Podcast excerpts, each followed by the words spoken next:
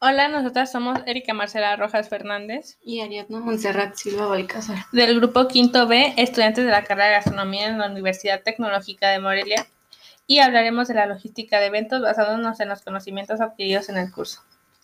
El objetivo de la logística es colocar los bienes y servicios en el momento adecuado, en la ubicación adecuada y en las condiciones requeridas para generar la mayor parte de la rentabilidad con la ecuación ideal de mejor servicio, costo y calidad.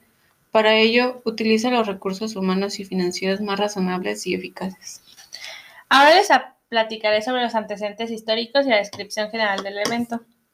El primer evento registrado fueron los Juegos Olímpicos, que fue organizado por los griegos por el pueblo y el bienestar social de los romanos tras la conquista. Otros eventos como el circo romano también tienen nuevas ideas. El lanzamiento del disco es una de las primeras pruebas de los Juegos Olímpicos antiguos.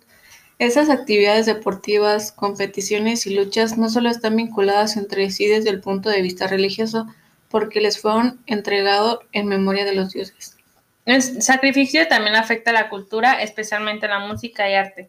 También se dice que el primer incidente fue fruto de la revolución industrial, cuando este hecho cambió por completo el mapa político en Europa.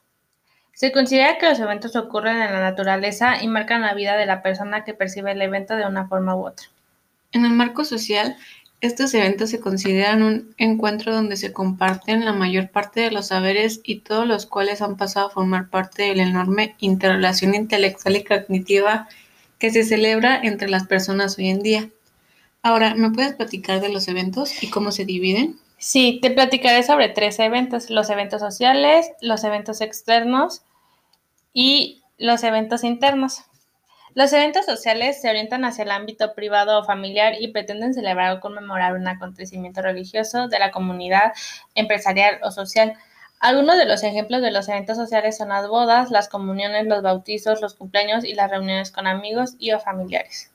Los eventos internos están destinados a públicos directamente relacionados con el funcionamiento de la empresa, como por ejemplo los empleados y los accionistas. Sus objetivos es la comunicación de valores, informar sobre cambios en la compañía o motivar a los trabajadores.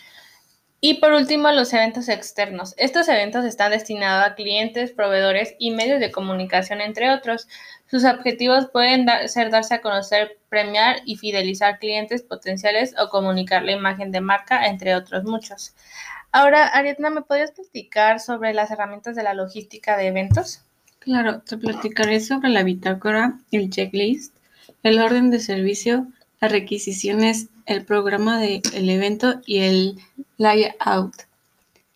En la bitácora, eh, su función es registrar eh, los datos o información sobre quién, qué, cuándo, dónde y por qué un evento que ocurre para un dispositivo en particular o aplicación.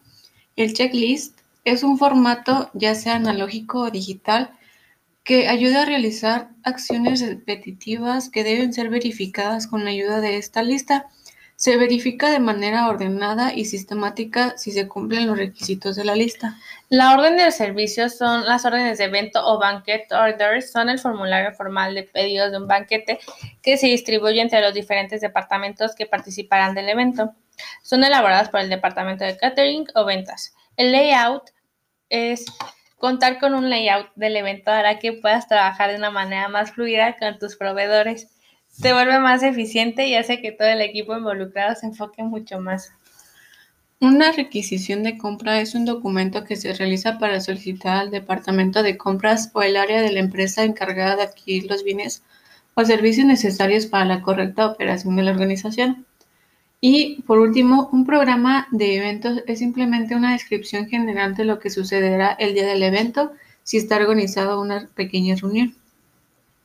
Ahora, ¿me podrías platicar sobre las etapas de la organización? Sí, las etapas de la organización son tres, que la primera es el preevento, que es la planificación y organización. Estos se establecieron previamente en la organización del evento.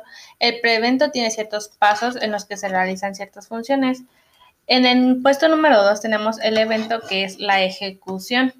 Es la fase en la que, estando los participantes del evento reunidos en el mismo lugar y al mismo tiempo, comparten las actividades planificadas y demás. Y por último es el post-evento que se hace la evaluación.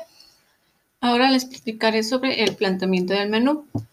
Cuando se realiza un evento es importante después de que haya ocurrido se haga una evaluación del mismo.